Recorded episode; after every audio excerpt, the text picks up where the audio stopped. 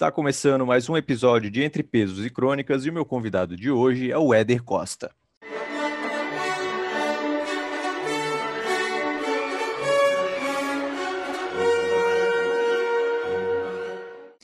Bom, Éder, eu queria que primeiro tu te apresentasse para o pessoal saber quem que tu és.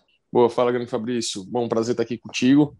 Bom, meu nome é Éder Costa, eu sou profissional de educação física, tenho é, trabalho com a docência também, já trabalhei bastante. Uh, tenho mestrado em ciências fisiológicas, faço doutorado em é, treinamento esportivo pela UTA de Portugal. Uh, e, poxa, sou um entusiasta né, do treinamento esportivo. Já trabalho há um tempo. As primeiras experiências com treinamento esportivo foi com luta, né? Eu vim da luta. Né? Eu fui atleta de, de jiu-jitsu por um tempo, por um bom tempo, na verdade, até antes da faculdade. E aí é que desencadeou a paixão pelo, pela área, né? Ah, e aí, é, é, é, seguindo esse ramo aí da docência, fui professor da Estácio por um bom tempo, ah, e de lá foi, foi na época, né, em 2012, 2013, surgiu aí o, o CrossFit, né, aqui no Brasil. E sempre indagado por alunos, né, por questionamentos, CrossFit foi um dos maiores, né?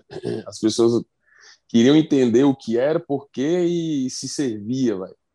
As pessoas ainda hoje, mas naquela época muito mais, discriminavam muito pelo fato de que era uma novidade, ou seja, tudo que é novo e de certa forma chama atenção, algumas alguns outros segmentos se sentem ameaçados né? pela, pela, pelos holofotes, pela, por ofuscar e por aí vai. Então, e o CrossFit também veio com uma pegada muito é, meio no, no, no, achismo, muito na, na sorte, até porque a, nessa época tudo era feito de uma maneira muito aleatória. Claro, ainda tem, tem resquícios disso hoje, mas naquela época era muito mais.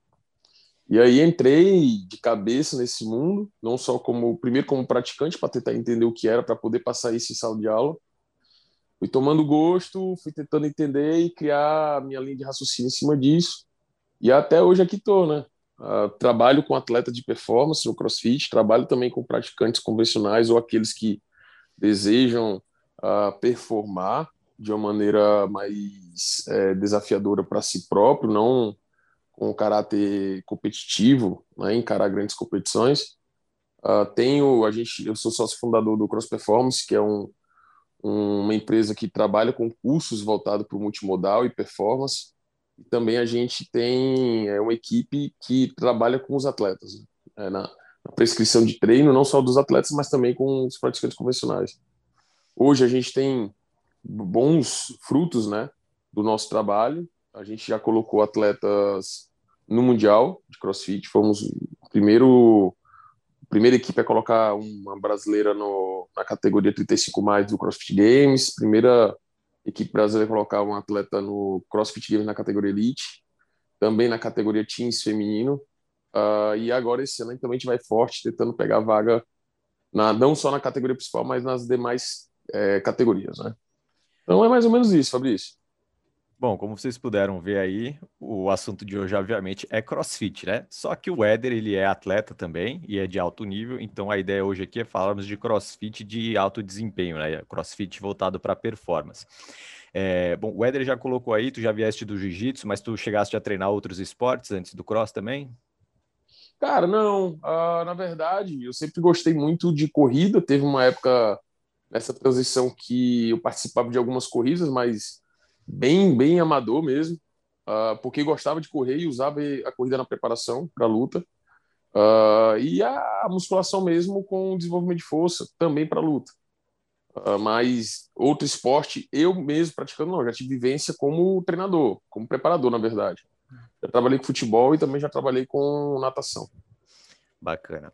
É, tu já competiste no cross? Conta um pouquinho a tua experiência como atleta no cross. É, quando que tu começaste? O que que te levou a começar o cross? É, como Boa. que foi passar de treinar na, na aula do cross para o atleta de cross? Porque tem diferença, né? Como é que foi essa, esse primeiro contato e essa evolução até se tornar atleta?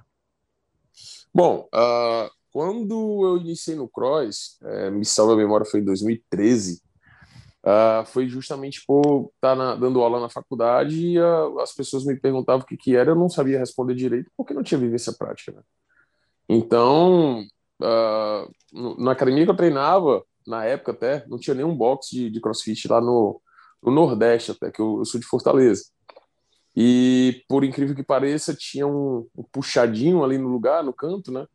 tinha um treinador que estava passando um treinamento funcional, mas era um pouquinho do cross, porque ele já tinha feito alguns cursos, tudo mais, e com o que ele tinha e com o que a academia tinha, ele começou a criar ali uma sistematização de um, de um treino de crossfit. Bom, ali foi me interessando, foi chamando minha atenção. Eu conhecia particularmente e ele me convidou. E aí eu comecei a praticar, né? Uh, e, e, fui tomando gosto. E até então, é, ali pertinho também da região, aconteceu a inauguração do primeiro box de crossfit do Nordeste, que aconteceu lá em Fortaleza, que é a CrossFit dele. E me chamaram para participar da inauguração, fui, conheci os donos, hoje grandes amigos, uh, e me convidaram a treinar lá. E aí pronto, não, aí eu comecei a treinar no final de 2013 para o começo de 2014, realmente em um espaço to totalmente crossfit adaptado, com barras com rolamento, uh, poderia soltar peso no chão, é, argolas, barra de suspensão, ergômetros, por aí vai. Uh, e aí comecei, claro, como naquela época ainda não tinha esse, essa ideia de é, equipe de treinamento para competição, não tinha isso, era aula do dia, né? E claro, a gente que era mais vibrador da coisa, a gente ficava um pouquinho mais para tentar aprender aquelas coisas que a gente via na, na televisão, na internet. Uh, comecei a praticar como, como aluno, e como os meninos me respeitavam um pouco, a, a, minha, a minha opinião em relação ao cross, que também era novidade para eles, e que uh, também professor universitário, poxa, vamos ajudar a gente a né, melhorar isso tal eu comecei a eu mesmo criar uma sistematização de treino para mim, porque eu achava que ali era um pouco incompleto. A forma como era passada, não por culpa do, do, dos treinadores, mas é, na época, os treinadores eram muito refém do que a CrossFit ponderava. Né? A CrossFit ponderava que hoje tinha que ser isso, amanhã aquilo. Por quê? Porque tinha que ser. Então, essa é a grande justificativa, que ainda hoje é muito utilizada essa justificativa. Né? Uh, e aí eu achava um pouco incompleto e um pouco engessado. Aí acabei aumentando meu volume de treino, acabei é, vendo muito mais coisas é, dos Estados Unidos, né? acompanhando por site na época, e adequando a nossa realidade aquilo que eu achava que realmente era o ideal. Foi aí que eu comecei a treinar separadamente, eu via uma, uma progressão, um ganho de desempenho muito melhor, justamente porque eu tinha mais tempo para treinar, claro, do que aquela uma hora, e também pelo fato de colocar uh, em, em xeque algumas capacidades que não estavam sendo constantemente exigidas, né? Porque se você pega na época, ainda hoje isso acontece, Fabrício, você pega na, na época uma, um treino de sala onde o, o, o, praticante faz um treino de força por, por semana, é um estímulo muito débil, né? Então, é um, praticamente manutenção e olhe lá dependendo do, do estímulo. E isso para mim fica, poxa, como é que eu vou desenvolver força se eu não tenho controle do que eu estou fazendo, né? Que ainda hoje isso é um grande problema. As pessoas colocam muito treinamento, treinar as capacidades físicas no CrossFit dentro da especificidade do CrossFit. Então isso é um grande problema. Eu não vou desenvolver força quando como como se chama o WOD, né? Que é o WOD é o Workout of Day, que é o trabalho do dia, não o endurance do final, mas todo mundo caracteriza como endurance lá no final. Então, como é que eu vou desenvolver minha força, minha potência? Enfim, nesse momento, né? Nesse momento final, onde eu estou sobre fadiga, onde eu não tenho controle sobre série, repetição, densidade, não controle de absolutamente nada. Então, era uma coisa que isso me. Eu questionava. E, poxa, se você na época fosse perguntar, ainda hoje for perguntar, muitas pessoas não sabem responder, e muitas pessoas vão dizer: não, você vai ficar mais forte. Poxa, é óbvio que eu vou ficar um pouco melhor do que eu estou hoje se eu tiro meu corpo do, do estado de equilíbrio, do estado de, de repouso, né? Qualquer coisa vai servir. É o que a gente chama de sorte, né? Então, aí a gente vai depender da sorte, velho. Então, o que vier dá certo, velho. Entre o zero, né? E, enfim, é, qualquer coisa é bom. Qualquer coisa vai trazer benefício. É, Mas para a gente que. Pe... Tem muitas pessoas que perguntam assim: é, Tipo, treinar em casa dá resultado? Eu falo, para o cara que não está fazendo nada, é claro que dá, mas para o cara que é atleta, treinar em casa, se ele conseguir manter, já é um ganho. Então depende muito do contexto, né? Então, se eu pegar o cara que é... chegar no alto nível, treinar uma vez por semana para força, é óbvio que talvez esse estímulo seja é, irrisório para ele, mas se eu pegar o indivíduo que é uma boa parte do pessoal que entra no cross, é a pessoa que não consegue aderir à musculação, é a pessoa que não gosta de outros exercícios. Pô, é claro que para essa pessoa treinar uma vez por semana de força acaba sendo suficiente, porque aquela pessoa nunca teve estímulo suficiente, né? Então o contexto é importante. É, exato. E as formas de expressão de força. Como é que eu vou jogar uma força pura, uma força explosiva dentro de casa se eu não tenho nem equipamento? Algumas coisas são mais, são mais complexas, né? Mas, claro, para o aluno convencional, sempre dá um jeito de fazer manutenção, até mesmo um bom estímulo dentro de casa, como que se tem às vezes. E aí, cara, ficou nessa, nessa ideia, eu acabei que gostando demais dessa, dessa novidade, até porque tudo que é novo, a gente, como entusiasta do, do esporte, de esportes, né, a gente acaba caindo de cabeça mesmo. E aí fui juntando um grupinho ali, uh, conheci hoje o meu sócio na época, né, era um grande amigo, era ele é filho do, do, do, de um grande amigo de trabalho, professor Edson Palomares, aí é o Diego Palomares, que hoje é meu sócio, na, nas planilhas e nos cursos.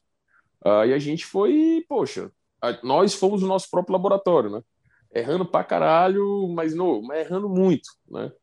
Uh, mas depois, com o tempo, os erros foram diminuindo porque a gente começou a acertar mais. Então, hoje, é, depois aí de sete anos, uh, a gente tem a nossa linha de raciocínio, a nossa forma de trabalho, que não quer dizer que é a, é a perfeita, né? quer dizer que é a nossa forma. Então, até essa semana eu fiz uma maratona de live, e isso eu gosto muito de pontuar, que as pessoas, o Fabrício, perguntam muito assim, ah, qual é o livro que eu tenho que ler para entender sobre o cross? Cara, o, o crossfit é uma coisa muito nova, né? é uma coisa muito nova que não espere um livro que venha destrinchar o que é o CrossFit. Até porque o CrossFit, o esporte é novo. Agora, a forma de treino, as capacidades que são cobradas, a sistematização que é utilizada na, na, no planejamento de, de uma rotina de treino, cara, é sabida desde, sei lá, desde o início do século. É a mesma forma que se usa para musculação, a mesma forma que se usa para corrida. Ou seja, é treinamento esportivo. Né? São os princípios básicos do treinamento esportivo. E como as pessoas veem o CrossFit como novo, que une força, une potência, une endurance, ou seja, esse multimodal, essa multimodalidade, as pessoas ficam, pô, não existe nada na literatura que trabalhe essa multimodalidade. Assim, se a gente for ponderar, tem o, o Decathlon, né, o Heptathlon, que, que, que, é o que chega mais próximo a isso. Uh, mas mesmo assim, você não vai ver maestria nesses esportes, ou seja, no, ele, o Decathlon, o cara não vai ser o melhor corredor, ele não vai ser o melhor nadador, ele não vai ser o melhor. Não, ele vai ser um bom, não como um atleta individual. Então, assim, as pessoas meio que eh, não confundem, elas, elas dificultam muito, elas põem muita dificuldade ao invés de fazer o básico. Né? Ao invés de fazer o básico. E aí, pronto, a gente trabalha em cima dessa forma, distribuindo, né, dentro da, da, das capacidades. E aí a gente começou a ter bem, bastante resultado bacana. E aí eu comecei a a namorar a ideia de competir. Na época, 2014, 2015, era uma época que tinham poucas competições. Hoje, uh, antes da pandemia, já estava, meu Deus, cara, uma chuva de competições porque virou comércio, né? As pessoas viram a oportunidade de ganhar dinheiro com competição, pois uh, o público, né, o praticante, cada vez mais é, se sentia na necessidade de se colocar em prova, ou seja, é, começou a tomar gosto por competição, porque muitas dessas pessoas, não só no CrossFit, eu acho que na corrida, no triatlon, em outros, no levantamento de peso olímpico, né? Eu vejo que aqui no Sul é, tem muito entusiasta, muito entusiasta por parte do, dos praticantes, eles gostam muito, levam muito a sério. Uh, é uma oportunidade de despertar um, um lado competidor que muitas vezes não foi despertado mais lá, lá atrás, né? Ou seja, está resgatando. E aí as pessoas começaram a ver isso e hoje hoje, assim, antes da pandemia, claro, tá tendo um, estava tendo uma chuva de competições. E aí é um outro problema que a gente encontra que a gente pode estar tá falando, né? Que é o excesso de competição, as pessoas querendo se preparar é, e performar, conseguir condicionamento, conseguir isso, aquilo outro, nos, em pequenos intervalos, intervalo de dois meses, três meses, que a gente sabe que no treinamento esportivo a gente consegue dar um up, né? Dentro de uma performance, dentro de um background que já se existe e não construir algo dentro de três meses é muito é, é pouco tempo, na verdade.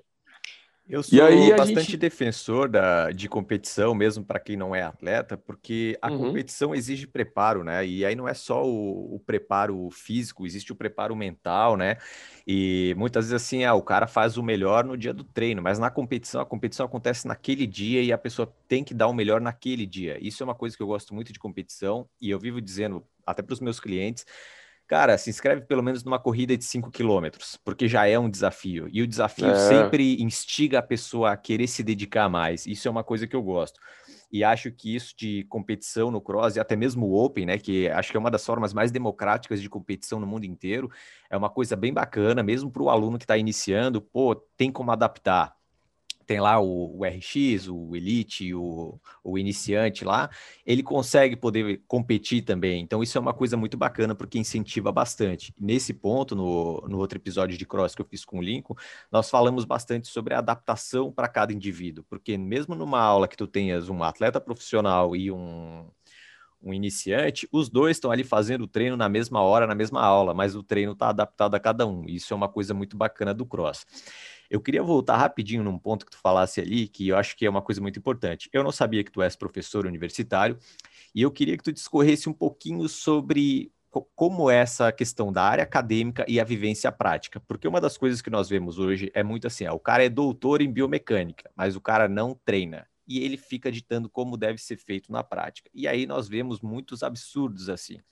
Então eu já vi, tipo, treinador que diz que tem que agachar com os dedos dos pés levantados, é, tem professor que diz que ah, se agachar até o fundo é ruim para o joelho ainda. Então tem muita coisa assim ainda. Eu queria que tu contasse um pouquinho é, como é ou como foi estar nos dois mundos, né? Tanto no mundo acadêmico, que trabalha muito ali a questão às vezes da teoria, muita coisa científica, e ao mesmo tempo a experiência prática, porque nem tudo aquilo que nós vemos nos estudos é, batem com a nossa experiência do dia a dia na prática. Eu queria que tu contasse um pouquinho dessa, é, é, não, talvez não seja a palavra mais certa, né? Mas essa dualidade.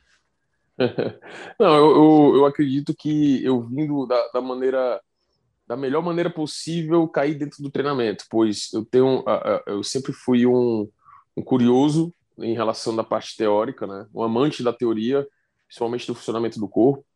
É, tem uma vivência prática e tem uma condição de ainda fazer a prescrição para atleta performance e para pessoas normais que buscam saúde e qualidade de vida. Ou seja, um laboratório, né? Ou seja, cada coisa se completa. Uh, eu costumo falar que a, a teoria ela é 100% dependente da prática. Até porque só se levanta qualquer, qualquer questionamento teórico quando se questiona uma dúvida que acontece na prática. Né? Diferente, um, um, dos poucos casos que a gente conhece é o Einstein, que fazia seus, seus experimentos de maneira é, mental. Né? Ele não tinha laboratório, fazia de maneira mental. Então, não, ele não precisava da prática, mas ainda assim fazia a prática mentalizando. Então, a gente não. A gente precisa a, ver ou a, a, acontecer um evento na prática para que a gente possa levantar um questionamento e, com a teoria, de alguma forma, experimento tentar explicar. Então, assim, os teóricos muitas vezes confundem isso. Eles acham que a teoria é, é, é, é vem primeiro do que a prática, né? ou seja, o que está na teoria já interfere diretamente na prática. Isso é um, é um ponto super importante. O segundo, cara, é que realmente muitas pessoas que não têm a vivência prática, ou até mesmo, não falo nem vivência prática esportiva, eu falo vivência prática de determinado tipo de prática. Porque o crossfit já foi muito bombardeado, continua sendo, como qualquer outra atividade física, o esporte, enfim, que seja novo, né? É, o, o, o teu professor Vilaça, lá, de, lá da UTAD, que ele fala, foi a melhor descrição do crossfit que eu já vi até hoje. Ele fala, é, eu, eu gosto muito dos professores de Portugal, porque eles são realmente muito é, teóricos e práticos, mas pouco intransigente, pois eles têm discernimento muito clássico do, do, do e pé no chão das coisas que acontecem. Por exemplo, ele fala, ele sério, vejo que você é um entusiasta e, e como qualquer outro uh, professor que inicia algo novo, tem que ser mesmo, mas entenda que o CrossFit é um adolescente. Como qualquer adolescente, ele vai errar pra caralho. Então, ele vai estar tá errando toda hora. Mas em algum momento com o tempo, é tempo dependente, ele vai amadurecer e vai errar menos. E realmente é assim que está acontecendo. Ou seja, em 2013, 2012, quando tudo começou, meu Deus, a gente via muita aberração. Hoje, Claro, ainda se vê, se vê, mas bem menos. Se vê como se vê na musculação, como se vê no levantamento de peso, como se vê na corrida. Ou seja, tá ficando normal. Mas ainda assim, continua um pouco com o holofote.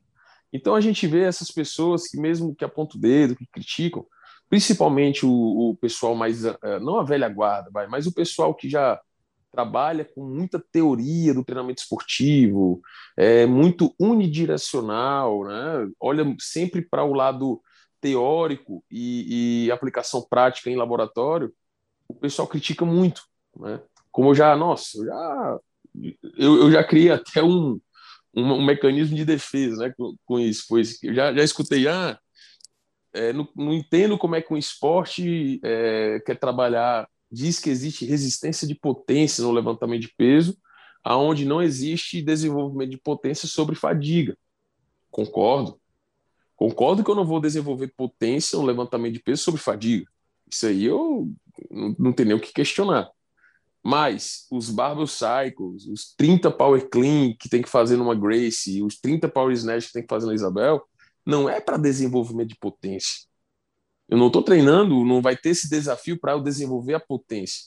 E sim para o, o, o, é, é uma é uma forma de jogo, né? Que dentro do treinamento esportivo nós temos três é, é, é, métodos de treinamento: contínuo, intervalado e jogo. O jogo é uma forma, é um desafio. Pronto, isso aqui é a tarefa que você tem que fazer. E a tarefa é fazer 30 levantamentos de peso com essa carga e no menor tempo possível. Não estou nem aí se vai desenvolver carga. Pois é o específico. Aí entra no outro viés. Os treinadores querem desenvolver essa capacidade fazendo 30 repetições toda hora, assim, for time, for time, for time, acho que vai desenvolver. Não. Para eu desenvolver potência, eu preciso controlar as variáveis. Quando eu faço 30 repetições for time, eu não estou controlando as variáveis. Estou indo o mais rápido possível. E aí se coloca isso, né? Então, a gente até usa um termo no cross performance que realmente não existe, mas se você parar para pensar, é, é, é só você ser menos intransigente. Bom, se um levantamento de peso é potência e eu levanto 30 vezes o mais rápido possível esse mesmo peso, no menor tempo possível, então eu posso, não sei se você concorda comigo, que no caso, se eu levanto rápido, eu tenho mais resistência em potência. Então, de certa forma, a capacidade ali, né, a, a, no foco daquele desse movimento apenas, seria no caso uma resistência de potência, por mais que não exista resistência de potência no levantamento de peso, né? Por quê? Porque o levantamento de peso realmente é clássico, é uma repetição e pronto. Mas quem disse que no CrossFit a gente preconiza o levantamento de peso clássico? É uma prova ou outra. Por isso que a gente, do próprio cross, a gente coloca alguns movimentos de, de barbell cycle que se o, se o treinador de levantamento de peso ver, ele vai falar: não, isso não é levantamento de peso, eu concordo. Eu concordo. Porque no crossfit a gente tem que ser o mais rápido e tentar ser o mais econômico possível. No levantamento de peso, você tem que ser o mais eficiente possível. Você tem que levantar aquela carga em uma única repetição. É pura eficiência. E no crossfit, eu não preciso ter o levantamento perfeito. Eu preciso ter o levantamento mais econômico. Então, são duas coisas totalmente diferente. Por isso que eu gosto de chamar muito de weightlifting, né? levantar peso, né? e não levantamento de peso olímpico, que existe sim no CrossFit, e como eu falei de novo, é uma ou outra vez que cai uma prova dessa, descansado, né? Classicamente, que houve no. me salva a memória, a gente até estava lá. 2019 teve realmente uma prova que foi levantamento de peso olímpico clássico, com tempo de descanso, mas era meio que é, não tinha três tentativas, era quem a carga ia aumentando, quem não conseguia levantar saía. Era mais ou menos isso, bem bacana. Uh, e aí, cara, isso é um dos questionamentos. O outro questionamento que as pessoas levantam muito: ah, vocês querem treinar pliometria para o aluno de boxe? Concordo. Não existe como eu implementar para um aluno de boxe, que a gente sabe que é altamente um grupo heterogêneo, né? misturado. Nossa, tem, tem do sobrepeso, tem do descondicionado, tem do, do idoso, tem do mais jovem, tem, enfim, tem do que tem domínio da, das capacidades motoras, tem outros que não tem domínio nenhum. E aí você coloca treinamento pliométrico. Concordo, realmente, principalmente sobre fadiga. Aí você coloca ah, 50 saltos sobre a caixa em pliometria. Por isso que a, a, é, nos cursos eu gosto muito de falar, poxa, evitem a pliometria, ou seja, salto em profundidade, death jump porque tem toda uma, uma, uma preparação para uma pessoa conseguir executar com qualidade e não transformar isso numa lesão. Né? Então são coisas que, poxa, faz sentido, mas tem coisas que é, é pura intransigência. Ah, mas a caixa não é feita para é, é, uma aula de, de crossfit. Mas por que não? Por que eu não posso usar um plinto, uma caixa? A, a, gente, o CrossFit, ele veio com uma novidade: utilizar de vários tipos de implementos e elementos para tentar extrair algum tipo de capacidade. A caixa no CrossFit não foi feita ali no, no treino para desenvolver potência. Ele ali está simplesmente como um obstáculo para o endurance. Cabe ao treinador, cabe ao, ao professor evitar com que o aluno faça certos gestos, como o, o, o método de choque, né, o, a pliometria, para preservar a saúde dele. Ou seja, não, você vai saltar na caixa e desce andando. É muito melhor salto sobre superfície do que a pliometria, menos lesivo. E aí, pronto, mesma coisa. Ah, kettlebell, isso, aquilo. Tá, se eu quiser pegar um kettlebell e colocar como encosto de porta, para que a porta não bata, eu posso. Ou não?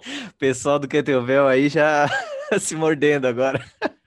Não, mas eu, eu tô te falando é porque assim, o pessoal, eu não tô descaracterizando. Agora, se eu começo a falar, ah, isso aqui é a arte da força, tal, e ah, não, aí tá errado. Se eu disser que no, no CrossFit a gente trabalha dentro de 30 repetições do levantamento de peso olímpico clássico, não, eu estou distorcendo a imagem. Então, a gente utiliza de vários tipos de elementos que são aplicados no esporte, em outros esportes, para utilizar como movimento novo, como sobrecarga. O, o kettlebell a gente usa para fazer lunge, a gente usa para fazer front, a gente, a gente usa para fazer farm carry, andar só para é, trabalhar ali os flexores de dedo. E, o, o kettlebell não foi feito para isso. O kettlebell foi feito para movimento balístico. Né? Então, assim, a, a, aí essa galera mais old school fica meio que né, batendo de frente, mas é, uma, é um lado muito irredutível. Né? Que aí o melhor do que bater de frente é respeitar, não, é opinião. É opinião. Agora, o que eu não posso é não seguir com o meu trabalho porque pessoas não concordam com o que eu estou falando, porque na literatura não existe isso. Cara, tá na literatura. Tem tanta coisa que não existe. É, isso é, que é importante mencionar. Tem tanta coisa que não existe não é. na literatura. Se você for pegar o, o, os esportes olímpicos, cara, o, o, sistema de treinamento de equipes ou, ou, atletas individuais de esporte olímpico não passa nem perto de estar em livro. Se você for pegar a, a ginástica é, chinesa, o levantamento de peso ali do pessoal do leste, tudo isso tem coisa que não está em livro. Os caras fazem e, e, e, e, conseguem medalha. E aí você vai dizer que não, não presta, que está tudo errado porque não está em livro? tem coisas que não. Tem, tem histórias que não são contadas, né? Então, assim, tem coisas até que não consegue explicar, por exemplo. No CrossFit, a gente começa a observar, isso a gente faz em laboratório com, com espirometria, que o, o, primeiro limiar do, do atleta de CrossFit é muito alto. A literatura coloca 75%, 80% do VO2, a gente está achando 88%, 90%.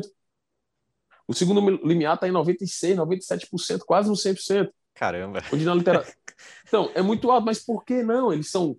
É, é, é, é diferente? É porque os tipos de estresse, talvez, talvez de maneira errada, que foi dado logo no começo, em que o tem que treinar alta intensidade todo dia, fez com que esses mesmos atletas, principalmente os mais antigos, eles se adequassem bioenergeticamente a estresse de alta intensidade e conseguissem extrair em alta intensidade uh, uma boa demanda oxidativa e tudo mais. Ou seja, foi uma readequação de um erro.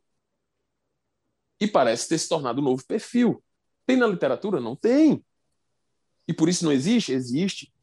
Então, Engraçado assim, tu mencionar isso aí do limiar, é, para o pessoal que está ouvindo, é, comparando, por exemplo, com o maratonista, o primeiro limiar aeróbico do, do, maratonista, ele dá em aproximadamente 60%, 70%. O segundo daria ali na uhum. casa de 80%, talvez até 85%. E aí, nesses atletas de cross, o primeiro limiar já dando próximo de 80% e o segundo acima de 90%, é uma diferença bem significativa isso. Exato, mas o maratonista ele é muito econômico maratonista ele, ele faz com maestria a corrida dele e até para você subir o VO2 de um maratonista em um teste é, é, é muito demorado. Sim. Um teste no treino. Porque os caras trabalham um movimento repetitivo e eles, nossa, é perfeição em pessoa. A gente, como é multimodal, cara, não tem. E outra, uma outra qualidade nossa é trabalhar muito sobre é, altas concentrações de lactato. Eu fiz um trabalho com capa 5 lá em Portugal. A gente fez um treino de comigo, né? Eu fui o experimento com o meu orientador. Foi um treino de 16 minutos. Todo o treino, a minha frequência cardíaca ficou em média de 189 a 192 BPM.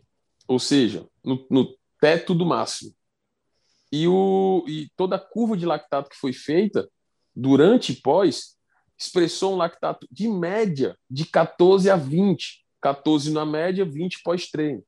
Ou seja, qual é o esporte que você consegue sustentar uma alta concentração dessa de lactato durante 15, 16 minutos? 14 milimolar, 15 milimolar, é muito alto, pô. Tu chegasse é até quanto alto. no teste? 20. Foi, 20. foi o pico, foi depois, foi depois, na verdade. Foi o pós-teste. Eu, eu, já fiz o de esteira e eu cheguei a 23 nanomol. Pô, olha aí. Então expressa muito.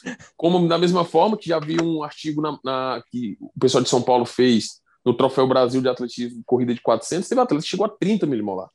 É muita coisa, você tá louco. Não, é absurdo. Mas isso que eu te falo. Será que todos, muitos esportes trabalham em, com tempo de 15, 20 minutos sobre uma alta concentração de lactato dessa? Não. Então, talvez algumas coisas é, da fisiologia do exercício estejam sendo trazidas por um novo esporte. Que as pessoas não devem fechar os olhos para isso. Pois acontece.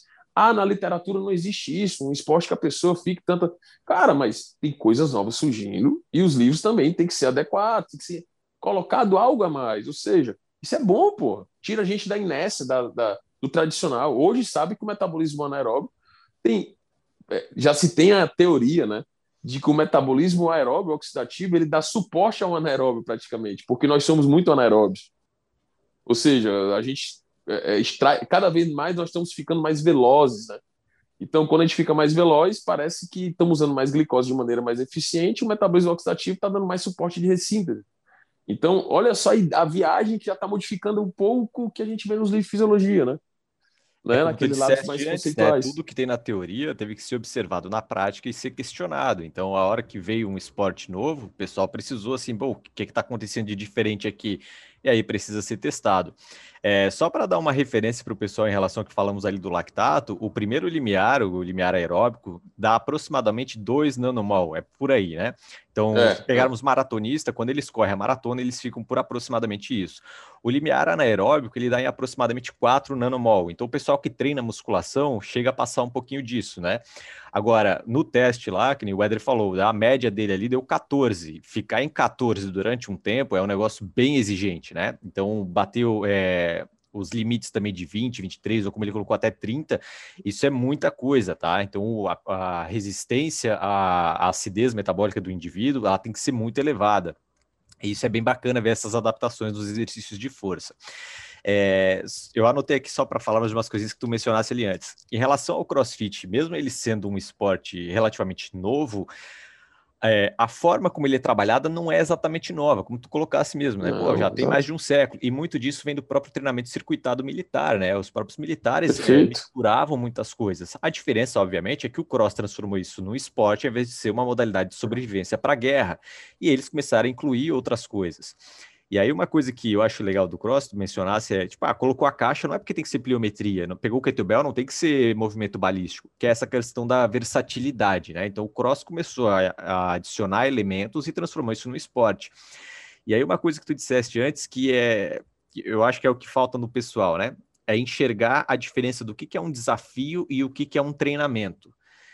Semana passada, semana retrasada, eu até postei no meu Instagram, eu botei assim, ó, treinar é para construir, não para testar. Porque quando isso. tu vais para um, o WOD lá que tem que fazer 30 snatches, isso é um teste. Isso não é o treino. O treino é tu ires lá, trabalhar a técnica do snatch, trabalhar é, a potência do snatch. Isso é o treino. Fazer os 30, isso é um teste. Então são coisas diferentes, né? E aí eu já queria começar a puxar para isso de começar a trabalhar diversas valências no, no cross, porque como no cross tem muitas valências a serem trabalhadas, tem é, infinitas modalidades ali dentro, é mais difícil de administrar tudo isso, porque afinal, quando eu treino levantamento de peso, é basicamente arranco, arremesso, agachamento, puxada. E isso é o básico do meu treino, né? Meu treino gira em torno disso. Só que no uhum. cross, o cara tem isso, ele tem os outros treinos de força, ele tem os treinos de endurance, ele tem os treinos de ginástica, ele tem uma cacetada de coisas. E trabalhar tudo isso acaba sendo mais difícil. Eu queria que tu discorresse um pouquinho sobre é, como deve ser feito ou como é feito esse trabalho de administrar todas essas variáveis. Porque, obviamente, assim, tem diferença em trabalhar essas valências para o aluno da sala e trabalhar para o atleta, porque o atleta ele precisa treinar para construir para a competição. O atleta, o, o cliente, o indivíduo que está lá no box treinando, ele está ali é, como uma atividade, né? Então ele não tem assim, eu não tenho uma data para me preparar e fazer um teste. O teste pode acontecer todo dia, ele faz ali e tudo mais, mas o atleta ele precisa se preparar. Conta um pouquinho sobre como é o manejo dessas inúmeras valências no treino do cross, principalmente para o atleta de alta performance. Então, ah, não, isso aí é, é, é a chave né, de tudo. Ah, porque, assim, se, se, Outro ponto que também gera muito. E aí eu, eu concordo que os, as pessoas que criticam muito o cross colocam que assim, como é que pode existir um esporte em que a pessoa vai para uma competição e não sabe o que, é que vai fazer? Né? Ou seja, como é que eu, me, como é que eu preparo o indivíduo para isso? Eu, eu, eu já. Isso é tudo a forma como você encara, né? É, eu concordo, mas encaro de uma maneira assim, porra, que massa, cara. Que legal você estar tá num esporte desse em que é aleatório. Ou seja, eu tenho que criar uma forma de treinamento para que o meu atleta esteja o mais equalizado possível. Eu encaro dessa forma. Eu também acho pessoa... bacana isso, porque é um elemento surpresa e o indivíduo precisa isso. estar preparado de qualquer forma. Não importa o que tiver exato, lá, ele precisa estar preparado. Exato. Isso eu acho bacana também, tá? e aí você fala, pô, não tem como. Aí. É, então, não tem como desenvolver, pô, você pega o Matt Fraser foi dominante aí cinco anos, pô. Cinco anos em cima de um modelo de, de, de, de esporte em que não se sabe o que é que se vai ser testado. O cara, cinco anos, foi dominante. Então, peraí. Eu acho que tem como preparar para isso. Tem como você tornar um atleta preparável para o não específico. Né? Então, cara, quando a gente pensa dessa forma, eu acho que a gente tem que tentar tornar o mais complexo, o mais simples, simples possível. A gente trabalha no Cross Performance com matriz da periodização, onde eu pego três grandes é, é, alicerces, né, que é força, potência e endurance. Porque a gente sabe que existe a interdependência entre elas. Né? Então, a pessoa fala, ah, mas sendo que no manual do Level 1 tem lá as 10 capacidades. Cara, isso aí é uma forma MKT, ou seja, CrossFit é uma marca. A galera às vezes esquece isso. A galera às vezes esquece que CrossFit é uma empresa que tem fins 100% lucrativos, que eles têm que descrever o esporte da melhor maneira possível. Tem que dizer realmente que melhora isso, melhora aquilo, que é o melhor, é, porque você tem que levantar sua bandeira. Ele coloca as 10 capacidades justamente porque porque o, você enumera 10 benefícios. Pô, olha uma, um esporte que vai me dar melhoria nas 10 capacidades. Pô, mas todos, quase todos os esportes trabalham 10 capacidades. É óbvio que umas dessas capacidades com mais contundência do que outras, que tem mais domínio sobre as outras, né? Ah, e aí o CrossFit meio que vem disso. É as pessoas, quando olham o manual, ficam meio que assim, puta que pariu, velho, eu vou ter que trabalhar força, potência, resistência, isso, resistência, aquilo. Precisão, coordenação. Gente, mais precisão.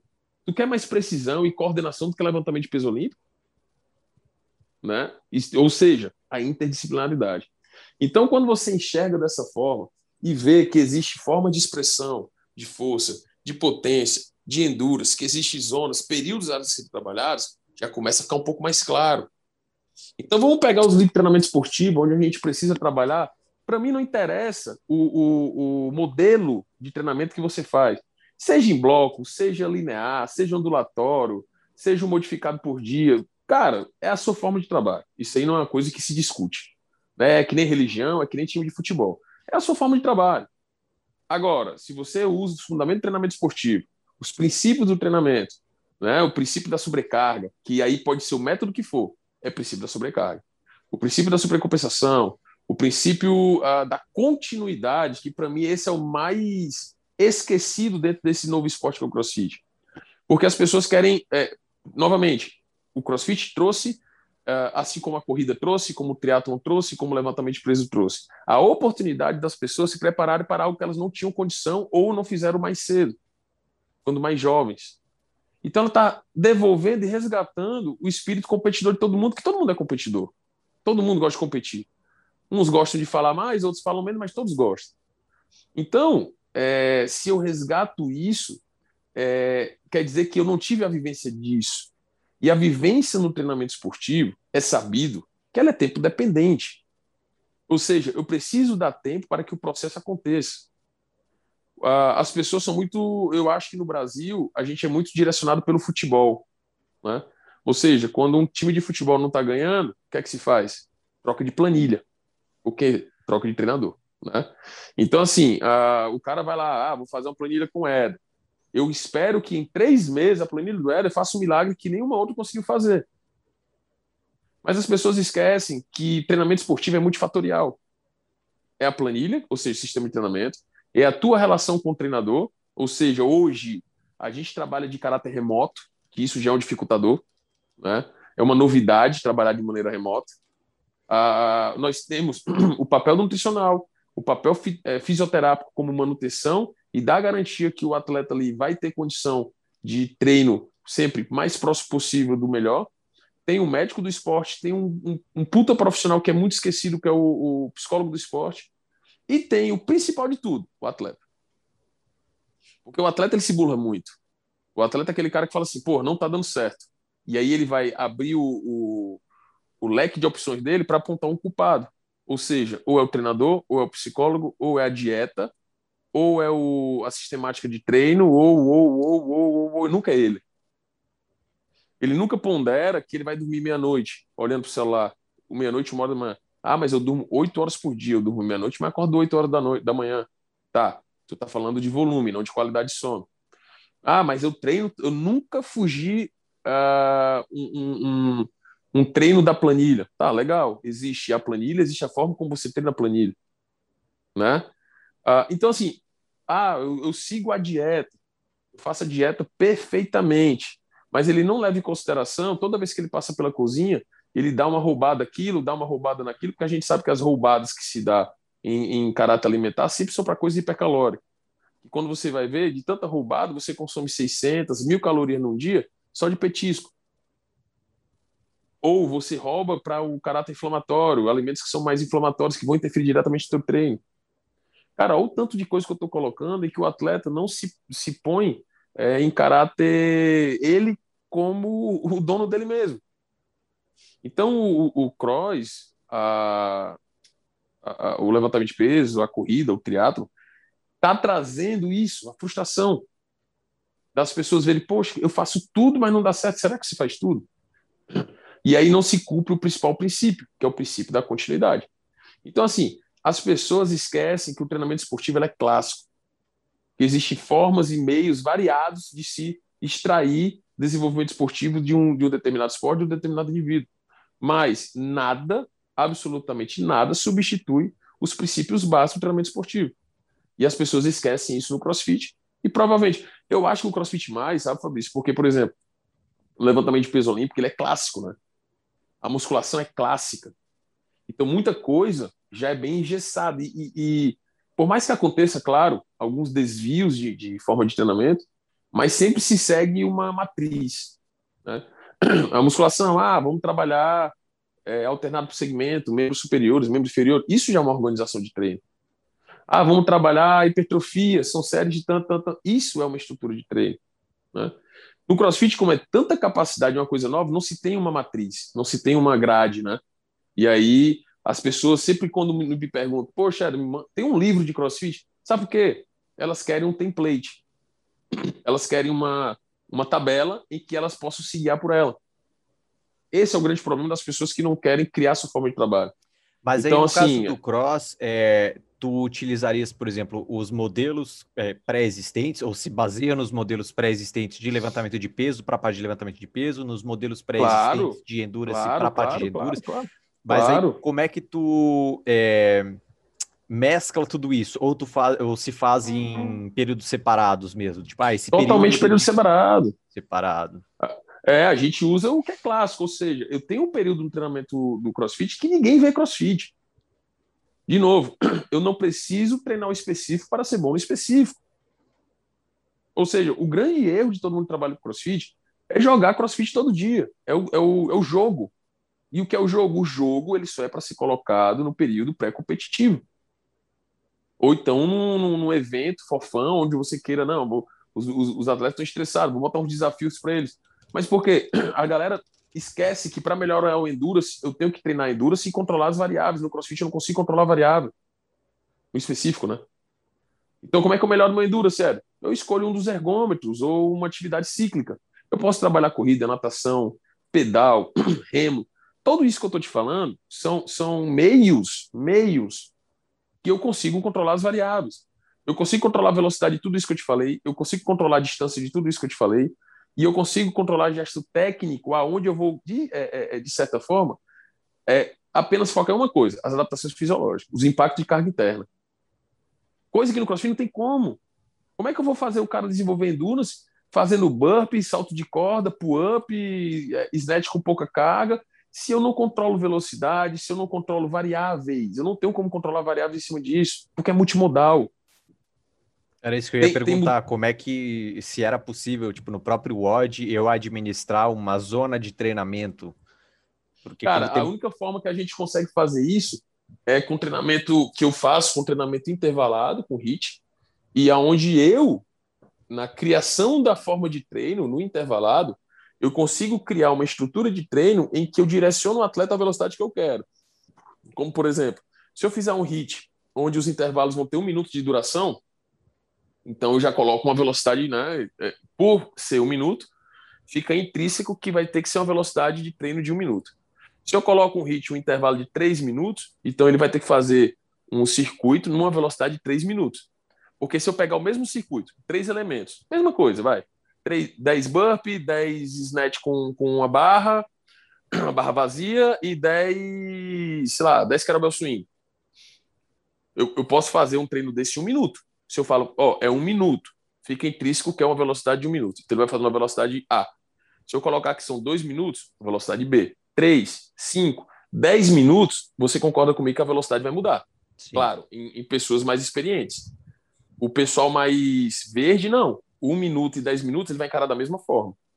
Então, isso é uma forma que a gente, quando estrutura treino, no período específico, depois do período de base, a gente controla essas variáveis em cima disso. PSE, percepção. E a gente tenta controlar isso com o tempo de intervalo, com o tempo de descanso, com o número de séries. Eu sei que eu não vou conseguir fazer um trabalho de potência anaeróbia 10 séries com o meu atleta. Não dá para sustentar 10 séries. A gente vê que no cross eu consigo sustentar 5 séries. 5 séries eu consigo de 40 a 1 minuto. De velocidade crítica. Velocidade máxima, perdão. Ah, então são variáveis que eu controlo. Agora, antes disso, no período de base, cara, é treinamento de força tradicional, que a gente faz a base com hipertrofia, treinamento de levantamento de peso tradicional, é a hora que eu tenho que estruturar, criar estrutura, trabalhar a parte técnica, varia, variações na, na, no levantamento de peso, trabalhar as derivativas do levantamento de peso, tudo isso no período de base. Por quê? Porque quando chegar lá no específico, eu vou trabalhar o específico do cross, que é fazer o LPO com fadiga. Então, nesse período específico, eu não estou mais pensando em aumentar a carga do meu atleta, em levantar. Eu estou pensando agora em um atleta conseguir levantar a carga que foi construída fadigado, que é o específico. Da mesma forma que eu não vou querer fazer com que o atleta desenvolva força no específico. No específico, ele vai tem, ter que conseguir expressar força nas suas várias formas de expressão sobre fadiga. Da mesma forma, no ginástico, eu não vou no período específico melhorar o meu volume de, de movimento ginástico. Na, na, no período específico, eu vou ter que fazer com que ele expresse o ginástico da melhor e mais econômica maneira possível sobre fadiga. Porque no crossfit, tudo se faz sobre fadiga. E a gente sabe que sobre fadiga a gente não desenvolve nada que não seja endurance. Então, como é que eu construo força? Sem crossfit. Como é que eu construo, é, construo potência? Sem crossfit. Como é que eu melhoro os meus movimentos ginásticos? Sem crossfit. Interessante seja, tu apontuares uh, isso aí. É, eu queria entender uma coisinha. Tu falas, por exemplo, período de base e período específico. Quando eu falo período de base e período específico no LPO, eu entendo, por exemplo, fazer uma transição de um período de força para um período de velocidade e um período de potência. A potência já é uh -huh. específica. Só que no cross, como nós estamos falando aqui, ele é multimodal, o que, que é o específico do cross no final das contas? Que ordem é, deve ser trabalhada? Eu entendo que o específico, no caso que tu diz, é justamente o, o jogo, né? O, o, os WODs. Só que como se faz essa transição do período de base para um específico, sendo que são diversas modalidades? Existe uma é, ordem então... ou isso depende da dificuldade de cada atleta? Não, isso vai depender um pouco do de cada atleta, mas principalmente da competição que a gente está se preparando. Né? Por exemplo, no Open, No Open eu não preciso me preocupar muito com uh, um volume de barbell cycle com grandes cargas, com submáximo. Por quê? Eu preciso me preocupar porque não cai. Ah, tá. Porque a gente sabe que não é característica da competição. Tá, eu sei é. que vai cair provavelmente uma RM. uma RM ou duas RM, mais sobre fadiga. Ou seja, após uma prova, ah, terminou uma prova, tem que tirar RM. E aí eu tento treinar os meninos com esse tipo de estímulo. Mas eu sei que no CrossFit Games, no TCB, vai ter e no BCC que é a, a etapa presencial do, do, a última etapa antes do Games, né, que é o sancionado, que eles gostam muito de trabalhar com cargas submáximas dentro de workout, ou seja, sobre fadiga. Ou seja, snatch com 100 quilos, é, dumbbell com 30 quilos, dois dumbbells com 30 quilos, kettlebell com 32 quilos, pad de kettlebell, colete, sandbag, farm carry, uh, yoke. Então, são elementos que a gente vê que não acontece no Open, mas acontece numa etapa presencial. Ah, tá. Então, então aí eu... prova ser surpresa, vocês identificam elementos é, recorrentes. Isso, isso, isso. É, é, tem, cada prova, cada competição tem a sua identidade. Isso aí a gente consegue visualizar. Entendi. Né? Por mais que a gente, a gente, não saiba que vai ter prova A, B ou C, mas a gente sabe que os, os elementos que têm é, costume de estar em, em evidência, né? Então a gente consegue fácil, é, meio que é, saber que a competição A cobra isso, a competição B é mais aquilo. Para você ter uma ideia, antes da pandemia, o Dubai Fitness, que é uma, uma das etapas dos estacionados, eles estavam com um projeto de fazer o Dubai com teste de capacidades, entendeu? Então eles iam meio que sair um pouquinho do cross, eles iam testar ciclismo, eles iam testar corrida, eles iam testar natação, iam testar levantamento de peso e por aí vai. Então, como os sancionados eles são um pouco desgarrados do CrossFit, eles têm essa liberdade de fazer isso, né? E aí vai de cada um. Então é mais ou menos isso, cara. Não é, não é complicado, não é, não é difícil, mas também não é simples, pô. Não é difícil é, é, programar para o cross, mas não é simples. Você tem que sentar, tem que errar para caramba, tem que acertar, tem que. E outra, o, o que é o mais importante, é, tem que ter tempo, cara. O atleta tem que entender que todo esse processo que eu estou conversando contigo foi anos que a gente é, batalhou, foi errando, está acertando, vai continuar errando, mas tomara que erre menos do que, do que acerte, né? E é tempo dependente, cara. Eu não consigo transformar um atleta do dia para noite. Eu não consigo transformar um grande campeão. Ninguém consegue transformar um grande campeão, por mais que ele tenha talento, em pouco tempo. Ele consegue, o, o, o atleta talentoso, ele consegue acelerar o processo, mas ele não consegue se formar em pouco tempo. Então, eu acho que de todos esses esportes que estão agora em alta, né? É, eu acho que o maior problema de tudo isso é as pessoas não respeitarem o processo, não curtirem o processo. Eu posso até tocar aí no, por exemplo, no levantamento de peso olímpico, assim como no cross, porque também tem. O pessoal quer levantar carga, mas por todo dia, toda sessão trabalhar submáximo, trabalhar submáximo, trabalhar submáximo. Então assim, a gente sabe que não se desenvolve levantamento de peso olímpico trabalhando só submáximo. Pelo contrário, tem, tem escola que defende, aí você sabe muito mais do que eu.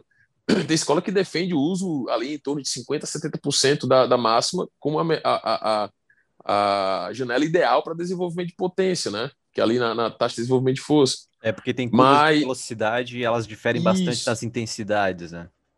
Exato. Ah, você pega a curva força-tempo, no CrossFit eu tenho que desenvolver ela toda. O meu método tem que ser misto. Eu tenho que desenvolver velocidade, eu tenho que desenvolver força pura, eu tenho que desenvolver potência na curva força-tempo. Já no, no, levantamento de peso, a galera gosta muito de trabalhar do meio para o fim, né, da curva, ou seja, potência e força pura. Né? Mas sabe que tem a base de velocidade. E eu vejo pouco, assim, principalmente na, na minha rotina, a galera trabalhando pouca velocidade no levantamento de peso, trabalha mais potência e força pura, né? Então, assim, é, muitas vezes as pessoas acham, ah, para eu subir carga eu tenho que trabalhar muita carga. E a gente sabe que é um processo tempo dependente, que aqueles quilos e a consistência assim, você pode muito bem ter um RM de 100 kg de snatch em um dia. Um dia, acordou com a lua encaixada no plano da Terra, no teu signo, e aí tu fez um snatch com 107 quilos. Aí tu já vai no caderninho e muda que teu RM é 107. Mas será que se tu percentualizar esse 107 vai dar bom? Né? Aí, aí tem a diferença entre o RM e tornar a carga consistente. Então a galera é muito isso, passa muita a, carroça na, na frente dos bois.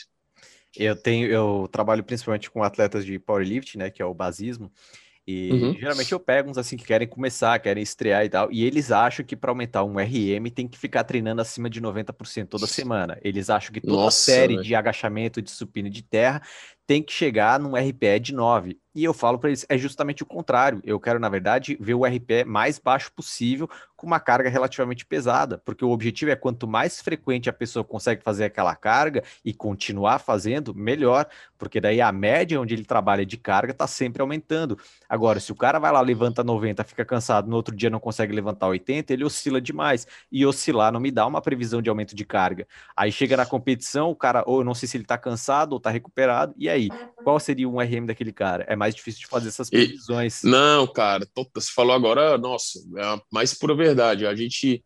É, uma coisa, eu boto para os meninos, ah, faz carga X para tantas repetições. Aí quando você vai ver os vídeos no Instagram, que é outra merda, né? E é o que estraga treinamento, é Instagram. Uh, aí o cara levantou, porra, 97% com facilidade. E ele não sabe o impacto que isso vai ocasionar amanhã. Perfeito. Aí amanhã ele fala: Poxa, hoje o peso não subiu, mas por que, gente? Será que não foi porque ele. Mas um levantamento ontem com quase 100% vai fazer isso? Vai fazer isso, porra, é óbvio que vai. Teve uma vez que nós conversamos lá na, na Move, né? Que daí tu disseste assim, pô, eu passei o treino pro meu atleta, de repente ele postou um vídeo fazendo um RM de um negócio que eu nem tinha prescrito. Isso aí acontece muito. O cara acha que um, um levantamento a 90% não impacta nada. Aí chega no dia seguinte, tá cansado, pô, não sei por que que tá. Falei, porra, cara, tem que seguir a planilha. Isso aí entra muito no. É, tu mesmo já colocaste, né, a questão da rede social, porque às vezes a pessoa tem que se vender, tudo bem, tem atleta que tem que se mostrar mesmo, só que daí às vezes a pessoa parece estar treinando mais para rede social do que para o que ela deveria estar treinando de fato, né? É, e... a galera não aproveita o processo, cara. É, e isso aí entra muito com a questão da expectativa, né? Como tu disseste, ah, a pessoa entra contigo e assim, ah, eu quero em três meses na planilha do Éder é, melhorar e tal. Só que treinamento não é uma matemática exata. E eu vivo falando isso para os meus clientes. É, eu não tenho como prever o futuro. Eu não faço mais, tipo, periodização. Ah, eu prescrevo a periodização 12 meses. Eu não sei o que, que pode acontecer ali no meio. Hoje eu trabalho muito com o modelo de estratégias emergentes do Mike Tushir, que é basicamente eu sei que a longo prazo, por exemplo, eu tenho que aumentar o volume ou em determinado período eu quero aumentar a intensidade, mas eu prescrevo os treinos semanalmente. De acordo uhum. com como a pessoa respondeu numa semana, eu prescrevo a semana seguinte. E aí eu vejo o quanto dá para ir aumentando. Porque dessa forma eu consigo estar tá sempre assim, trabalhando no limite da pessoa, mas que ela tenha condição de fazer. Isso é, se chegou numa semana, meu cliente disse assim, porra, essa semana eu não dormi direito, eu, é, tendo, atendo, por exemplo, alguns médicos, eles fazem plantão. Pô, tive um monte de plantão essa semana, não dormi direito, não consegui comer direito, o treino já não estava rendendo. A semana seguinte, eu não aumento nada. Se for o caso, às vezes eu até diminuo, justamente para ele recuperar. Para recuperar, então, Exatamente. Então, cada semana eu estou ajustando o treino para a condição que a pessoa tá de treinar, de forma que ela consiga usufruir. Porque se eu prescrevo 12 semanas, eu sei lá o que, que, pode ser o futuro. Aí chega na semana 8, de repente o cliente ou ele não está conseguindo acompanhar, porque aconteceu um monte de coisa na vida dele e o treino está mais exigente, ou a outra possibilidade é que ele desenvolveu tão bem naquele tempo que a minha planilha está subestimando a capacidade dele, então ele não está aproveitando o quanto ele poderia ter. Então, hoje, esse modelo que eu trabalho de prescrever semanalmente, eu consigo estar tá sempre ajustando no limite do indivíduo. É, é um modelo qualitativo, né? É, só que aí vem o que tu falaste da continuidade. Como esse modelo de estratégias emergente eu prescrevo sempre dentro da capacidade do indivíduo, eu preciso estar tá sempre coletando resposta. E Sim. o que o, a maior parte dos treinadores hoje não quer fazer é ficar tendo um contato constante. Eles querem prescrever uma planilha, o cara faz a planilha, daqui três meses ele volta com o negócio. E aí não uhum. dá. Então eu preciso estar sempre coletando informação dos meus clientes, eu vivo vendo vídeo como é que eles estão executando, porque eu vejo se tem diferença na velocidade dos movimentos. Então, ah, ele está fazendo o agachamento com a mesma carga, mas a velocidade mudou. Se a velocidade mudou, isso é uma informação. Eu preciso ter essa informação para ter uma noção do que prescrever. Então, assim, é, a prescrição do treinamento tem muito disso. É eu passar a conhecer o indivíduo. Então, três meses, sei lá, chegou um atleta para ti em três meses, eu aposto que em três meses talvez seja o tempo que tu precises para conseguir identificar como a pessoa começa a responder. E aí tu começa a conseguir prescrever um treinamento onde ele começa a ter resultados de fato. Não é que no início ele não teria resultado, mas talvez no início é mais importante coletar as informações para eu saber, bom, o que, que esse cliente ou esse atleta ele responde para que depois eu consiga modular essas variáveis para ter de fato mais resultado. Então é como se fosse um, uma curva convexa, né? A ideia do, do Nassim Taleb. No início eu não vejo tanto resultado, mas a partir do momento que eu consigo identificar é, ao que esse atleta ou, ou o cliente ele responde, eu consigo modular só essas variáveis para que eu comece a ter realmente mais resultado a longo prazo. Então é um processo de longo prazo. Eu vejo o Johnny, que é o meu principal atleta do Power, estou com ele há mais de um ano. Cara, é, no primeiro brasileiro, ele já conseguiu aumentar em. Eu treinei ele por quatro meses antes do brasileiro. Deu para aumentar 50 quilos no total em relação ao estadual do, de 2019. Do ano uhum. passado para agora, já aumentou aí mais uns 50 quilos de, de total. Porque eu, eu já entendo ele, eu já sei como ele responde ao treinamento, eu já sei quais variáveis principalmente manipular para ele ter aqueles resultados. Mas os meus outros atletas de power é outro processo. Eles respondem diferente a essas variáveis e eu preciso ir testando. Então, o treinamento tem muito disso. Não adianta o pessoal do Cross aí que estiver ouvindo contratar o, o Éder lá para passar a planilha e achar que em três meses passa do, da água para o vinho. Não dá tempo, é, cara. E pode ser uma, que aconteça, coisa... né? Essas coisas podem acontecer. Pode ser que no, no se tiver um lastro, se o cara tiver uma latência muito boa, que ficou dependendo da sorte toda hora, tem como. Mas pode ser que não. E aí você vai se frustrar. Uma coisa que tu colocou bacana, cara, que eu, que eu gosto muito de bater nisso, é realmente as pessoas pensam que para desenvolver, é, por mais que o esporte seja caracterizado por intensidade, que todos são, né? Esporte de alto rendimento, uh, as pessoas têm que treinar alta intensidade. Tem um paper que eu li sobre volume de treino de endurance e, e treinamento polarizado é, o autor colocou que uma equipe canadense de uma Olimpíada, é, não lembro qual, enfim, foi mais recente, na 2000 e, deixa eu ver, 20, 2016, eu acho. Ah, foi naquele, ah, no ciclismo indoor de 4 mil metros, aqueles que a bicicleta, que o circuito é oval, enfim, que, que, que é de, de altíssima velocidade. Eles treinaram a equipe canadense no treinamento polarizado e só soltaram depois que eles conquistaram medalha de ouro. 98% do volume de treinamento dessa equipe foi de baixa intensidade, foi no primeiro limiar. E o esporte que eles praticam é caracterizado por altíssima intensidade. Né? Ou seja, eles só tendo 2% em cima do, do específico. Os caras foram medalha de ouro. Então, assim, o que é que isso quer dizer? Quer dizer que quando eu consigo treinar, ter volume de treino e me dá uma resposta adequada pelo simples fato que o treinamento, mesmo sendo em baixa intensidade, me dá muitas adaptações fisiológicas e principalmente ele me dá volume de treino, porque ele não me leva a um estado é, constante de fadiga, eu tenho qualidade de treino. Então, essa é a ideia do treinamento polarizado, justamente de trabalhar ali zona 2, porque a zona 2 ela também pode te gerar residual, mas a zona 1 um te dá muita qualidade de treino para que tu possa ter na zona 3 e em seguida voltar para a zona 1. Um. Mas sempre que todo mundo quer treinar três, três, três, três. Aqui dá três. emoção, né? Aqui é emocionante. É... Aqui é legal postar no Instagram. Hoje... Pois é, e hoje os, os, os treinadores de, de corrida, triatlon, eles mesmos colocam. Os principais atletas, atleta de elite, eles não treinam junto. Porque quando você bota para treino de rodagem, eu boto, ah, hoje é treino de zona 1, é volume, uma hora e meia, duas horas de pedal. Vai um para um lado, outro para o outro. Porque as velocidades dos dois são diferentes. Sim. E aí, se tu coloca um com o outro, algum, um dos dois vai estar tá treinando certo. Só um. O outro vai estar tá treinando errado. Então, assim, é, são coisas que, para o esporte amador, para o atleta amador, ainda eu creio que é a maior barreira, né? Tanto achar. Aí no crossfit tu potencializa tudo, porque no crossfit tem o endurance, tem a força, tem a potência. Então o cara quer treinar o endurance pau todo dia, com gosto de sangue na garganta, quer agachar com muito peso, sempre fazendo duas ou uma, uma repetição, e quer fazer levantamento de peso olímpico sempre ali a 90%. Ó, olha aí, tu tem só um problema, Fabrício. Eu tenho três problemas.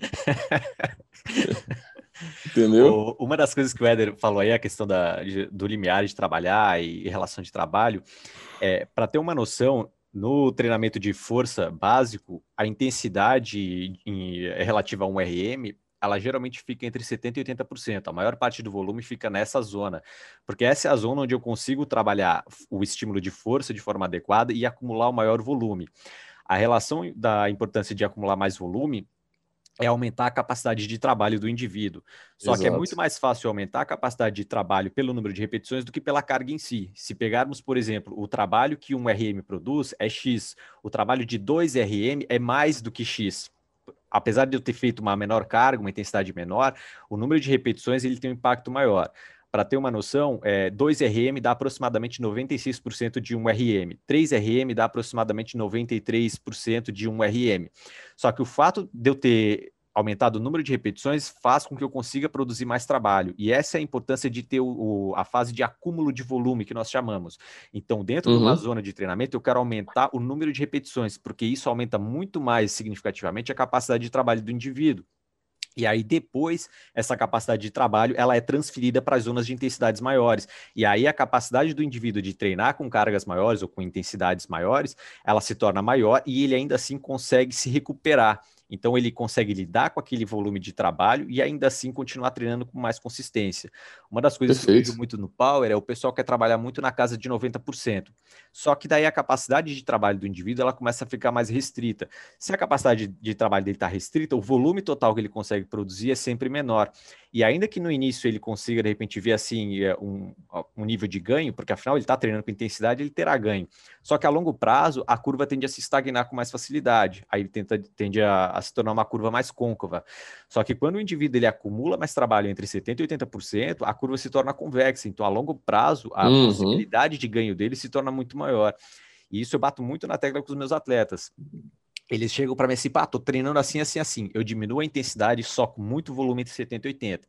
E aí eles falam assim, pô, cara, é, não tá pesado, mas eu sinto cansado porque tá com muito volume. E aí quando eu começo a jogar as intensidades mais altas, fica tudo muito mais fácil. Eles dizem assim, nossa, cara, eu tô trabalhando com 90%, mas tá muito fácil.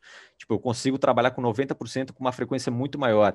E trabalhar força com mais frequência é mais importante do que trabalhar de vez em quando. Claro, pô. Isso claro. aí é um você, você Pode é, falar. então, você, você é, submete seu corpo por mais tempo sobre o estado de estresse que vai te gerar uma compensação.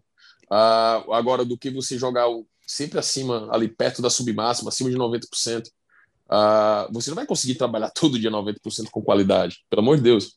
Se você for colocar isso numa, numa rotina, é, isso é bem, aí você sabe muito mais do que eu, isso é bem método a, a leste, né, leste europeu, ou seja, trabalhar ali é, uma frequência semanal de várias vezes, né? Com cargas muito próximas da máxima. Cara, não tem que aguentar. O corpo não aguenta em si. Era o método né? então, búlgaro, você... né?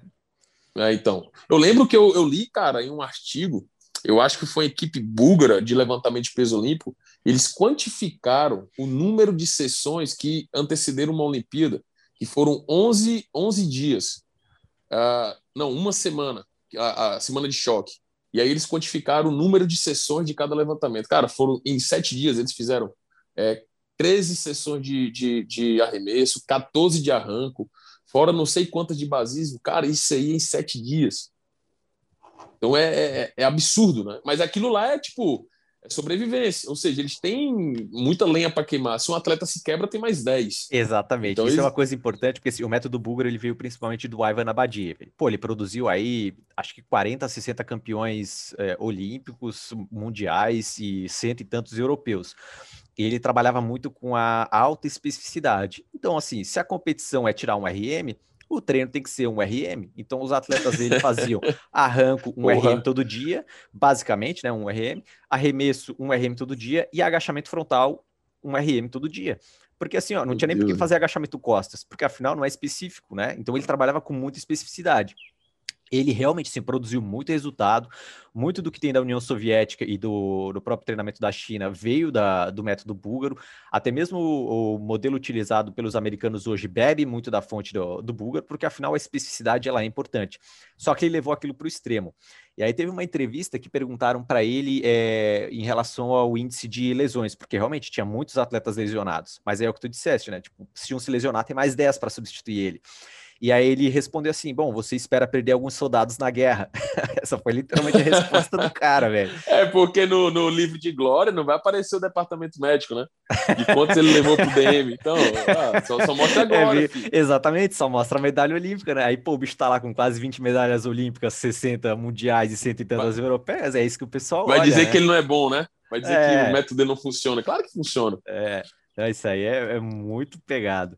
Cara, é, nós já estamos em uma hora, mas eu queria tocar só num outro ponto aqui. É, no episódio com o Lincoln, falando de CrossFit, ele estava mencionando que assim, a primeira geração do pessoal do Cross era um pessoal que tinha um background é, esportivo. Então, eles já vinham de outras modalidades esportivas, é, já eram atletas competitivos de outras coisas e migraram para o Cross. Ele disse que essa segunda geração, que ainda foi a do, do Matt Fraser, o pessoal ainda tinha background esportivo, né? O pessoal ainda veio de outra modalidade esportiva, e agora a terceira geração é um pessoal que está sendo formado direto no cross. Eu queria que tu dissesse qual é a importância de ir para o cross tendo um background esportivo, ou qual é a diferença de já iniciar direto no cross. Como isso é, implica na, no futuro do atleta em si? Então, ah, quando você pensa em ah, as pessoas iniciarem o cross com background esportivo, a gente também tem que pensar que se esse background esportivo ele pegou ali as, as janelas de desenvolvimento, né?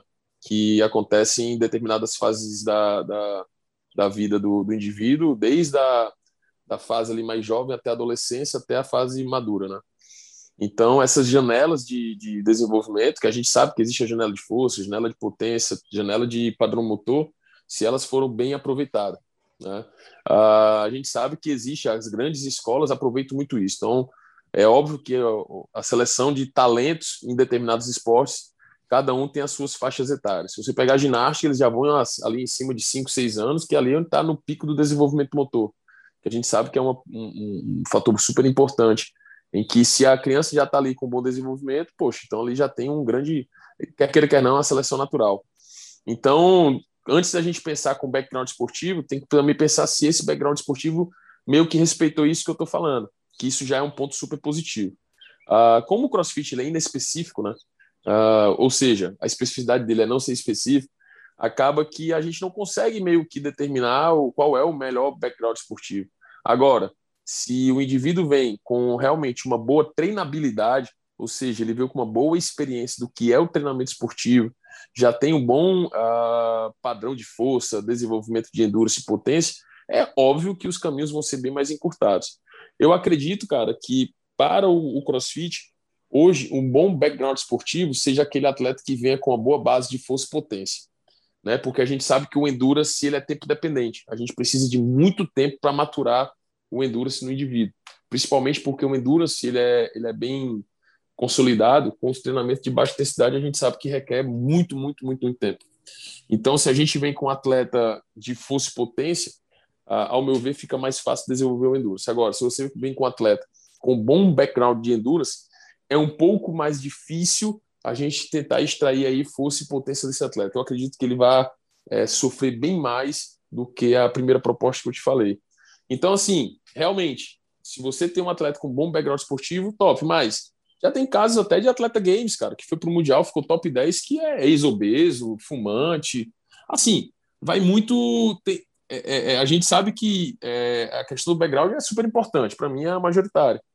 Mas também tem o lado uh, talento, né, cara? E o talento muitas vezes está ali, dormindo, nunca foi estimulado. E você pega um, um Matt Fraser da vida. Poxa, o Matt Fraser veio do levantamento de peso olímpico. Tem um podcast que ele fala, o pai dele quando ele foi soube que o Matt Fraser estava fazendo crossfit, que queria ser atleta de crossfit, o pai dele riu na cara dele. Porque o Fraser era conhecido né, de, de não ter nada de endurance. Pô, o cara foi o absurdo do endurance durante mais de seis anos. Então, uh, acredite sim que hoje os novos talentos do, do, para o crossfit estão cada vez mais chegando na idade mais jovem, né? até porque o crossfit agora tem um pouco de mais tempo, e as pessoas estão procurando mais esses atletas mais jovens para poder treinar. Né? Aqui no Brasil vai continuar sendo difícil, até porque a gente não tem uma cultura de background esportivo. Né? Infelizmente, o nosso background esportivo é, é o futebol. E no, na, no, na, tua linha de trabalho, se tu pegar um atleta adolescente ou praticante adolescente e quiser trabalhar força básica, o basismo, cara, ainda tu vai encontrar uma puta de uma resistência, porque as pessoas ainda têm aquela máxima, ah, vai atrapalhar no crescimento do meu filho, botar peso nas costas, como se a gente estivesse ajudando a gravidade, né? achatar o indivíduo para ele não crescer. É, é uma análise bem grosseira assim mesmo. E a gente sabe que o treinamento de força, pô, ele estimula para caramba o fator de crescimento tudo mais. E o treinamento de endurance de alta intensidade, pelo contrário, ele, ele atrapalha um pouquinho os fatores de crescimento. Mas não, eles preferem colocar o, o filho num futebol que tem um puta de um, de um poder lesivo para uma idade jovem, né, uma torção, uma fratura, alguma coisa, uh, do que num treinamento de força que, ao meu ver, é a base para tudo, né? Para tudo, não só no esporte, como para a vida. Porque a gente perde força, a gente sofre com a sarcopenia. E é o que a gente mais precisa. Endurance, para a nossa vida, para a nossa velhice, a gente precisa ter a capacidade de deslocar, seja em velocidade, seja em baixa velocidade. Agora, força não, né, cara? Para mim, eu acho que não só no esporte como para a vida, força vai ser a base sempre. Eu sempre bato bastante nessa tecla que às vezes eu via o pessoal mais, mais velho chegando na sala de musculação e aí o professor botava 20 minutos de esteira, 20 minutos de bike e aí fazia 10 minutos de alongamento e 5 minutos de levantamento de peso lá com os halterzinhos. E eu falo assim, pô, o vovô precisa de força para carregar uma sacola de compra ou ele precisa ter a capacidade cardiorrespiratória para correr para pegar o ônibus? É, o pessoal parece que às vezes não, não se dava conta da, da, da transferência para a realidade do, dos indivíduos, né? Parece é... tão, tão evidente, né, cara? É tão, é tão na cara que as pessoas não. Eu acho que é medo, às vezes, é insegurança. Coloca um peso débil pro, pro, pro idoso fazer levantamento de peso, manda o idoso para hidroginástica. Ah, porque não, porque não tem perigo de cair, né? Mas, pô, o, o músculo precisa, o osso, na verdade, precisa de estresse do músculo para que ele possa promover o processo de, de ressíntese ali. Exatamente. Então, é, é uma eu acho que é uma cultura, né, cara, que foi já instalada, que é difícil a gente estar tá brigando contra. Isso. Voltando rapidinho ali no ponto do, do background esportivo, é, falando sobre o, o período de desenvolvimento, né? Já existe algum modelo para trabalhar o cross com as crianças, justamente para desenvolver essas, essas habilidades? Porque, como tu colocaste, como o cross não tem especificidade, é, como seria feito isso com, com crianças para ter esse desenvolvimento de forma que nós, nós conseguíssemos ter atletas de cross que começaram direto no cross desde pequeno? Cara, hoje, Fabrício, o pessoal, uh, principalmente aqui no Sul, eles estão recorrendo muito aos jovens da ginástica, né? Porque ginástica, de certa forma, você trabalha muito a consciência corporal e um bom padrão de força com o próprio peso corporal. Então, hoje é um dos poucos esportes que se tem aqui no Brasil que é bem instalado, é bem desenvolvido e que você consegue realmente se a gente pode falar assim, uma matéria-prima de qualidade para formar atleta. Uh, se eu tivesse uma escola é, de, de jovens levantadores de peso, ou até mesmo de basismo, eu acredito que eu correria mais para essa escola do que o do, do, do próprio ginástico, né? Porque para mim, novamente, é a base. Mas a CrossFit em si, ela não tem nenhum programa de formação de atletas, até porque existe uma briga interna entre os, entre os gestores da marca, de que uns puxam mais para o lado performance e outro puxa mais para o lado é, health, e eles não querem tanto performance, eles querem vender o health, né? Uh, então, eles colocam um dos programas de treinamento da CrossFit como CrossFit Kids, mas é mais realmente nesse, nesse lado mais lúdico, da criança em atividade, para evitar o sedentarismo e obesidade. Mas nada em relação à formação de atletas. E como eu te falei, é realmente uma briga que eles têm, uma briga interna, que já gerou até grandes problemas na, na marca por conta disso, até demissão em massa, enfim. É, é, o que, é o que, como eu te falei, é empresa. Empresa vai atrás do que dá dinheiro. Né? Sim. Bom, e para terminarmos aqui, eu queria que tu só discorresse rapidinho o que, que falta no Brasil para termos atletas bons no CrossFit. Ah, cara, isso aí eu mais atletas, né? fácil. Alguns atletas bons nós temos, mas para ter mais não, atletas. Tem, tem. A gente está melhorando cada vez mais. Eu, eu não me apoio muito nessa questão do, do background esportivo, que ah, porque os americanos têm. É aquilo que a gente fala. Eles vão ter bem mais a mão de obra, matéria-prima, perdão, é, para poder errar e acertar. A gente tem que pegar uma e acertar a gente pode até usar isso como no, no próprio levantamento de peso olímpico, né? E que, vocês, que o pessoal do levantamento de peso olímpico também passa por isso. Atletas que tem que ficar competindo até 30, 30 anos, ginástica, atletas que tem que ficar competindo até 30, porque a gente não tem matéria-prima. Então, no Brasil, acho que a gente, a gente precisa cada vez mais fortalecer o, os métodos e, e forma de treinamento, né? Entender que é um treinamento clássico, convencional, e que as pessoas têm que parar dessa ideia que o CrossFit é diferente de tudo, mas não é.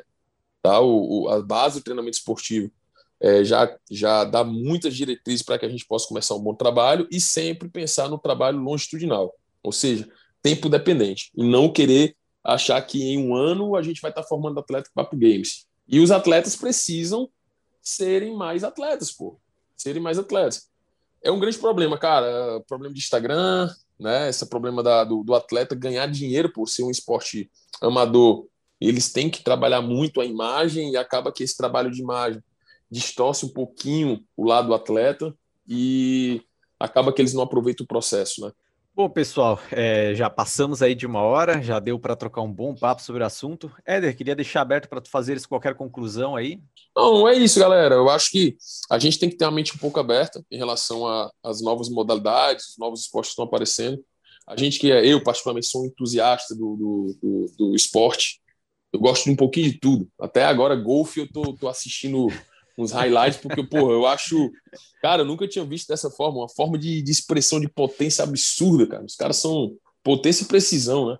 Então, assim, eu gosto, cara, eu gosto do esporte performance, eu acredito que a gente é, realmente tem uma, muita é, matéria-prima profissional de qualidade, mas só acho que as pessoas têm um pouco de medo, um pouco de, de, de receio de pôr em prática por ligar muito para o que aquelas pessoas, outras pessoas falam.